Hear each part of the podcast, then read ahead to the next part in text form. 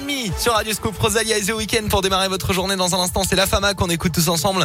La Minute Éco de Jean-Baptiste Giraud sera présente aussi après la météo avec des bonnes nouvelles à l'intérieur et le journal complet et également Colin Cotte à mes côtés. Bonjour Colin. Ah, bonjour Alexis, bonjour à tous. Comment allez-vous? Ah bah très bien, en pleine Vous avez forme. passé un bon week-end? Oui, ça va. Et vous avez fait de beau? Reposant. Reposant. Ouais, accueillir la famille à la maison, c'était super. Ah oui, de bons repas. Ouais, exactement, on a de bien mangé, on a bien mangé, ouais. J'imagine. Allez, on y va pour l'actu. Nouvelle semaine de journal complet avec vous, Colin. Et à la une de l'actualité ce matin, encore une journée bien longue pour les voyageurs de l'Intercité Paris-Clermont hier.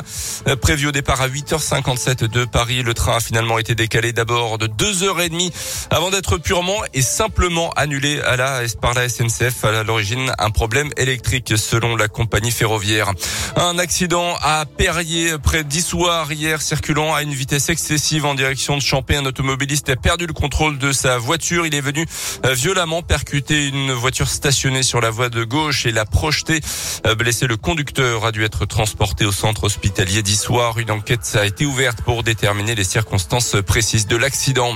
Dans l'actu également, le premier tour de la présidentielle, c'est dans un petit peu moins de trois semaines maintenant. Éric Zemmour demande à l'État de sévir après l'agression de plusieurs de ses militants vendredi dernier. Certains ont été aspergés d'essence, insultés en marge du meeting ou lors du collage d'affiches ces derniers jours. Deux hommes âgés de 24 et 26 ans vont éviter les poursuites mais devront probablement s'acquitter d'une amende.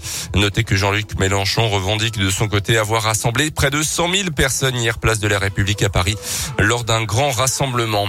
La guerre en Ukraine, les autorités de Mariupol, la grande ville du Sud, ont rejeté ce matin l'ultimatum fixé par la Russie pour se rendre alors que l'armée de Vladimir Poutine encercle la ville depuis trois semaines et a bombardé un théâtre ces derniers jours abritant notamment des centaines de civils d'après la mairie. Une des plus grandes usines métallurgiques d'Europe, là aussi située à Mariupol, a été détruite par les bombes ce week-end. Notez que 10 millions de personnes ont fui leur foyer depuis le début de cette offensive russe le 24 février, dont plus de 3 millions ont trouvé refuge à l'étranger. La France devrait accueillir 100 000 réfugiés ukrainiens dans les prochaines semaines. En Belgique, une enquête ouverte après un drame. Hier, une voiture a foncé dans la foule lors d'un carnaval. Bilan euh, très lourd et encore provisoire. 6 morts et 26 blessés, dont 10 graves. La piste terroriste est pour l'instant exclue par les enquêteurs. C'est la fin des vacances pour les rugbymen de l'ASM. Ils reprennent l'entraînement aujourd'hui après une coupure bienvenue puisqu'ils venaient d'enchaîner 17 semaines de compétition. Le championnat entre dans sa dernière ligne droite. Il reste seulement 6 matchs à disputer dans la saison régulière et Clermont court toujours après son objectif. Terminé dans les 6 premiers pour pouvoir disputer les phases finales.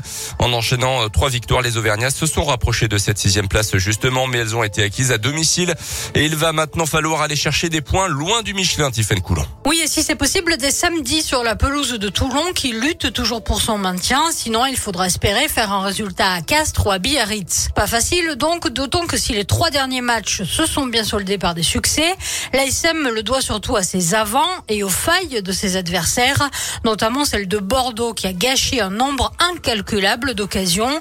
Une réalité que le capitaine Arthur Ituria a bien en tête. Il va falloir euh, forcément garder une conquête euh, correcte, voire excellente, et euh, améliorer la défense qu'on a eue ce soir parce que ça peut donner des idées à, à certaines équipes. On n'a pas le choix, donc voilà. On va aller chercher les points partout et on va essayer, de- on va gagner à domicile. Au moins, on est fixé, on sait, on sait le but à atteindre. Toulon, Brive, Castres, Paris, Biarritz et Montpellier. La route vers les demi-finales de Nice ce sera tout, sauf une partie de plaisir pour l'ASM. Et le premier rendez-vous, ce sera donc face à Toulon, samedi à 15h. À noter aussi que les phases finales de Champions Cup vont venir s'intercaler au milieu de tout ça, avec un huitième de finale face à Leicester. Le match aller aura lieu le 10 avril au Michelin, le retour le 16 en Angleterre.